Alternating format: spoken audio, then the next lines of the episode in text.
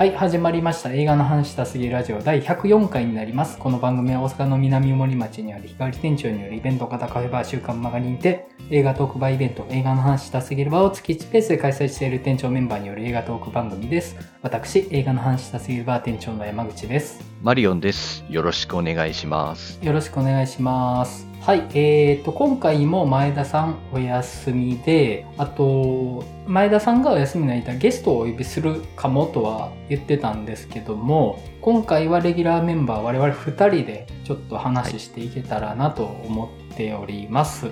はい、じゃあ、近況の話入っていこうかと思うんですけども、マリオンさんの最近いかがされてました？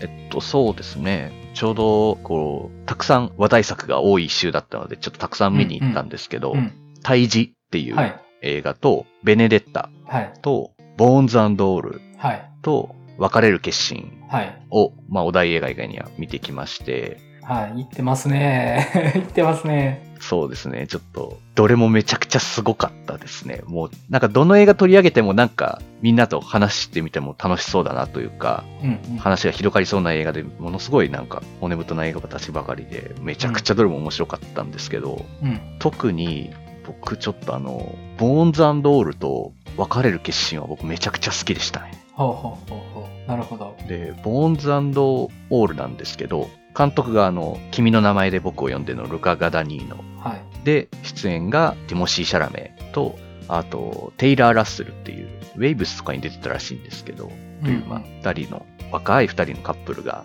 まあ、二人ともあの、カニバリズム、あうん。の人肉を食べずにはいられないという、まあそういう性分を持った二人のカップルの話なんですけど、うんうん。なんかものすごいなんか、まあちょっとすごい変わった設定を用いてる感じはするんですけど、すごく、すごく丁寧な、なんかね、青春映画でもあり、ロードムービーであり、みたいな、うん。なんかすごくその青春、まだその大人になりきれない二人のこう、揺らぎみたいなのがすごいしっかり刻まれた映画で、うん。すごく良かったんですよね。うん。もうなんか、もう世界ってすごくやっぱり不条理だし、誰も助けてくれないし、うん。なんかもう見本になるような大人なんてこの映画にはほとんど出てこないみたいな。うん状態で、まあその中で確かな愛ってなんだろうとか、孤独と向き合ったりとかっていうのをまあ二人がしていくんですよね。うん。なんかその過程がものすごく丁寧で、まあルカ・ガダニーノって別になんかめっちゃ好きかっていうとまあ、まあおしゃれだなぐらいに思ってた人なんですけど、うん。いや僕やっぱ好きかもしれないなと思って、うんまああの、ドラマシリーズの We Are Who We Are とかもめちゃくちゃ良かったし、まあそれの系譜と今回のボーンズオールもすごく近いんですけど、うんなんかそういう映画になってて、ものすごい丁寧な青春映画というか、うんなんかもうすごく洒落てる。しかもなんか映画的に芸術的で、うん。ちょっと忘れがたい映画でしたね。すごいですね。そこまでとは。うんこの前、そういう作品が公開されるっておっしゃられてて、僕全然前情報なかったんで調べたら、一応まあその、ジャンル的には、紹介文上はホラーっていう風に書いてあって、はいはい。まずそこで、あの、ルカ・ガダニーノだと、リメイクの方のサスペリアをちょっと思い出したんですけど、はいあれもまあ、その、異端である、異端の怪物的存在であるっていうことが、マイノリティであるっていう風な意味付けで描かれてた映画かなと思ってたんで、重なるかなっていうのと、あとその、若者の孤独さみたいなの表現としてのカニバリズムっていうと、やっぱローとかも思い出したりとかはして、うんうんうん。結構ね、なんか、フックがあるなと思って気になったんですよねうん。うん。そうですね。うんまあ、まあ題材聞くとちょっとグロいのかなみたいなとか怖いのかなって思う人多分いると思うんですけど、うん。そんなに怖くないかなっていう。うんまあホラー、ジャンル的には確かにホラーっぽいですけど、うんそんなホラーじゃないですし、まあ痛いシーンも、まあちょっと最初ちょっと頑張っていただいて、みたいなぐらいかな、みたいなうん。ぐらいかなって感じでしたかね。うん。うん。そう。そうなんですよね。やっぱサスペリアとかにしても、なんか、君の名前で僕を呼んでにしても、その We Are Who We Are にしても、まあ僕その3本ぐらいしか見てないんですけど、うん。なんか人の中に眠るなんかちょっと制御できない何かみたいなの。うん。なんかもう性分でもいいですし、欲望でもいいですし、うん。なんか抑えられないなんか考えとか、ちょっと人様に言うにはちょっとな、みたいな考えでも何でもいいと思うんですけど、うん。なんかそことのなんか折り合いのつけ方みたいなというか、うん。なんかそことの葛藤みたいなのとかも、まあ今回でもすごく描かれてて、うん。まあなんかそのなんか葛藤自体がすごくやっぱなんか子供から大人になる過程みたいなそのものっぽくも見えるし、うん。まあそれでまあ大人になってもそれずっと迷ってるしっていう、むしろね。うん。うん。だから本当すごく若者向けというかまあ若い人に当てた映画でもあるし、やっぱ大人に向けた映画でもあるなというふうにはすごく思って、うんう。うんすごくなんかちょっと忘れられない一本だなというふうにちょっと思いましたね。うんうんうん。うん、なるほどね。で、別れる決心なんですけど、はあの、話はなんて言うんですかね。わかりやすい話だと思うんですよ。い。うん。刑事の男とうん。容疑者の女が、まあ恋をしてしまうみたいなというか、うんうんまあそういう、まあミステリアスなね、サスペンスフルな話なんですけど、なんか見て、見終わって何もわからんみたいな気持ちになるんですよ。あれ？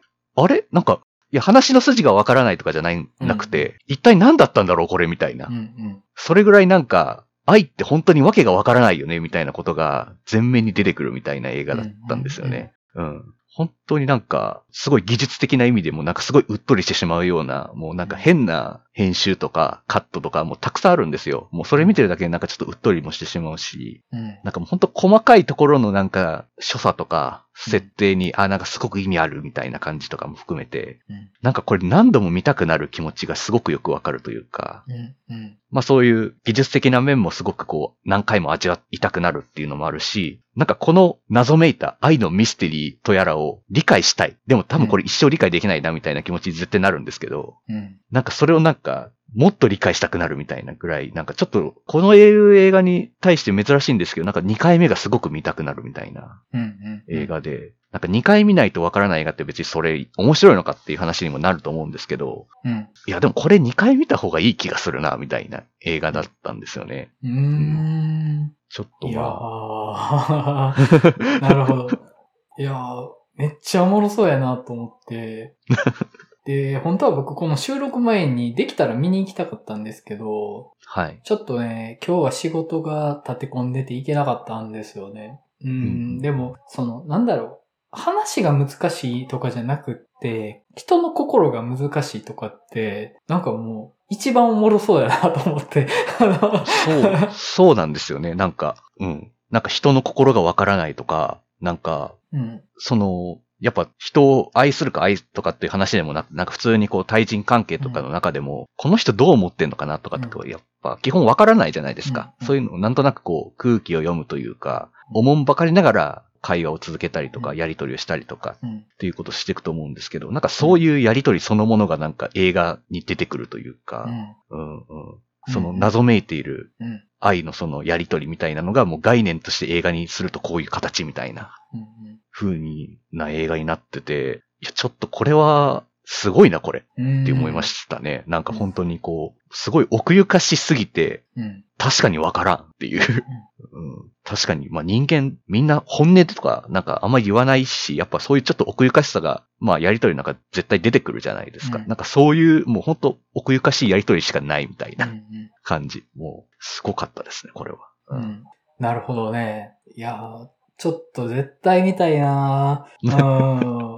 あのー、わからないって、もう面白さの根源やなって思うんですよね。うんで、例えば SF 映画で、まあこういう話があったけど、なんかその話の根幹にあるシステムが何であるかっていうのはわからないみたいな。でもそのブラックボックスが面白いみたいなのってあるじゃないですか。で、ミステリーでも、表面上の犯人は分かったけど、本当の真相は分かんないですよね、みたいなの面白かっうんうんたりとか、その、本当のところが分からないって、面白さの最も根源にあるような気はするんですよね。うんうんで、なんかそれって SF でもミステリーでも今回みたいな人間ドラマ的なものでもそうだと思うんですけど、それは一緒なんじゃないかなってちょっと思って、うんうんうんうんそのわからなさの楽しみ方を知っているかどうかなんじゃないかなってちょっと思ったんですよね。なんか今聞いてて。うんうん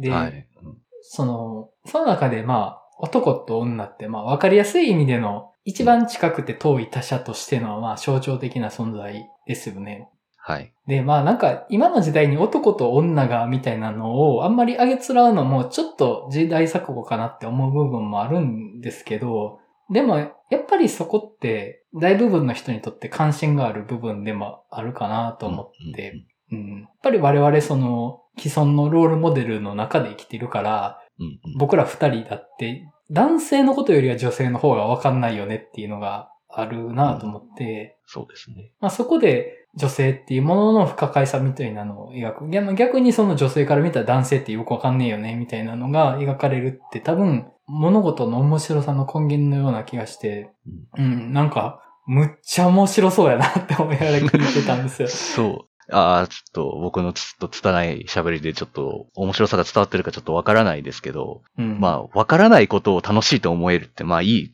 うん。いいなってことですよね、やっぱそれは。うんと単純明快にわかりやすい話ももちろん大好きですけど、うん。わからないことをなんかこう、愛おしいと思えるみたいな映画、うんうん。まあ、まあ、豊かだし贅沢だなというふうな映画なので、これ、まあ、しかも、まあ、パクチャヌクの映画ってちょっとやっぱ、ちょっとグロテスクな描写が多かったりとか、うんうんなかなかちょっと年齢制限的にこう、うんかかっちゃうことが多いんですけど、まあ、今回そういうの一切ないんですよね。うんうんそういうの一切封印して奥ゆかしさだけをやってるので、うんなんか、すげえな、この人っていうう、んやっぱり。うーん、いいですね。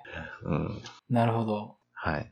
前田さんも絶対ビルって言ってたから、来週前田さんが復帰できそうやったらぜひやりたいかなって気持ちはあるんですよね。僕もちょっといろいろ話してみたいし、うんなんかいろいろちょっと皆さんの意見とか聞いてみたいなと思ったので、うんちょっと僕ももう一回行きたいなっていう気持ちですね。はい。うんあとやっぱこの手の題材の時のね、前田さんは本当にね、切れ味が素晴らしいですからね。本当に。そうなんですよね。もう、もうね、そういうとこやぞって多分もう言われると思うんですよ、本当に。いや、もう、なんて言うんですか、もう、もう僕もう見ながらもう、この主人公のその主人公というかね、男性の側の刑事のもう気持ちにこう全乗っかりしちゃいそうな気持ちになるんですけど、うんいやいや、ちょっと待てよ待て待てみたいな、みたいな感じになるわけですよ、やっぱり。狂わされてるのか？お前。いや、逆にお前狂わしてるよっていうところもね、含めてね、うんうんうん含めてちょっといろいろ話してみたいなというふうに思いましたけど。めっちゃおもろいやん、それ。すごいですよ。もはいう本当にミステリーですよ、本当に。うんうん。ちょっと、ここ最近の中で一番見たさ強いですね。そう言われると。うんはい。なんとか見たいな。もしかしたら次回のテーマになるかもしれないって感じですかね。うん。はい。はい。そんな感じですかね。そうですね。はい。はい。えっ、と、僕はですね、またもや今回のお題作品しか見れてなくって、ちょっうんとまあ特に話すことがないんですよね。はい。まあなんで、えっ、と、番組全体に対していただいているお便りを紹介させてもらえたらと思うんですけれども、えっ、と、ボンイエさんからいただいてます。お初にお耳にかかります。初回から聞いておりますが、配信を毎回楽しみにしております。直近回連続で出演の大石さんの話し方を聞いておりますと、ハッとするコメントに開眼しております。原口さんがお辞めになったのは残念ですが、新たなレギュラーメンバーとして最高ではないですか？山口さんやマリオンさんが同じ作品をこすり続けているのはしんどくない？と心配しておりますが、引き続きこの4人のトークを楽しみにしておりますと。はい。ありがとうございます。ありがとうございます。まあね、あの、大石さんのね、切り口は、まあこの番組的にもやっぱ新鮮っていうのもあったんで、うん、あの話の中身も素晴らしかったですしね。うん。そうなんですよね。ただまあ、あの、映画の話したすぎるバーのお客さんでもあるので、まあ、あの、ちょっとそこはお誘いするっていうのが、まあ、ちょっとまあ今のところは予定はしてないかなっていうのと、あと、そもそも3人体制になってからまともに収録したことないんですよね。あの、あそもそもが。そっか。そうでしたね。あんまりそうなんですよ。窓辺にてぐらいですか？本当そうです、ね。窓辺にてだけしか撮ってないんですよ、まだ。先行き不安ですね。本当ですね。そもそもその、現状に対する手応えをまだそもそもどうこうする前の段階なんですよね。我々まだ固まってないです固まってないんいですよ。そもそも3人でどんな感じになるかっていう感触をつかんでないので、まあ、ねちょっとしばらくは3人でやれます、そこは。はうん。い。一旦はメンバーどうこうっていうのは考えてないので、はい。まあ、ただ、あの、おいさんはね、ぜひ何かの機会にまたお呼びできたらと思いますし、はい。そうですね。うん。あの、楽しい話できそうかなっていうのがあるので、まあまあ、うんその時にを楽しんでいただけたらなっていうのと、まあ、あの、我々の話も飽きずにもうちょっと付き合ってくださいよっていう。あの まあ、同じネタコスってあれですけど。こすっておりますけども、はい。はすいませんねっていう。い。すいませんねって感じなんですけど、い、やまあ、ね、あの、こすり続けてるからこそ出るものがあるはい。と信じておりますので。あの、次足して味が濃密になってるタレみたいな。そうそうそうです。そう100回やってね、そろそろ、はいあの店のタレの味はこれだみたいなのが決まってきているんで、しばらくこのタレの味をね、楽しんでいただけたら。まあ、ちょっともうそろそろ山椒振りたいかなみたいになってきたら、またその時は考えますんで、もうちょっとね、はいこの味をね、このタレの味を楽しんでもらえたらなっていうところです。はい。はい。てな感じで、では、えーテーマトーク入っていきたいかなと思います。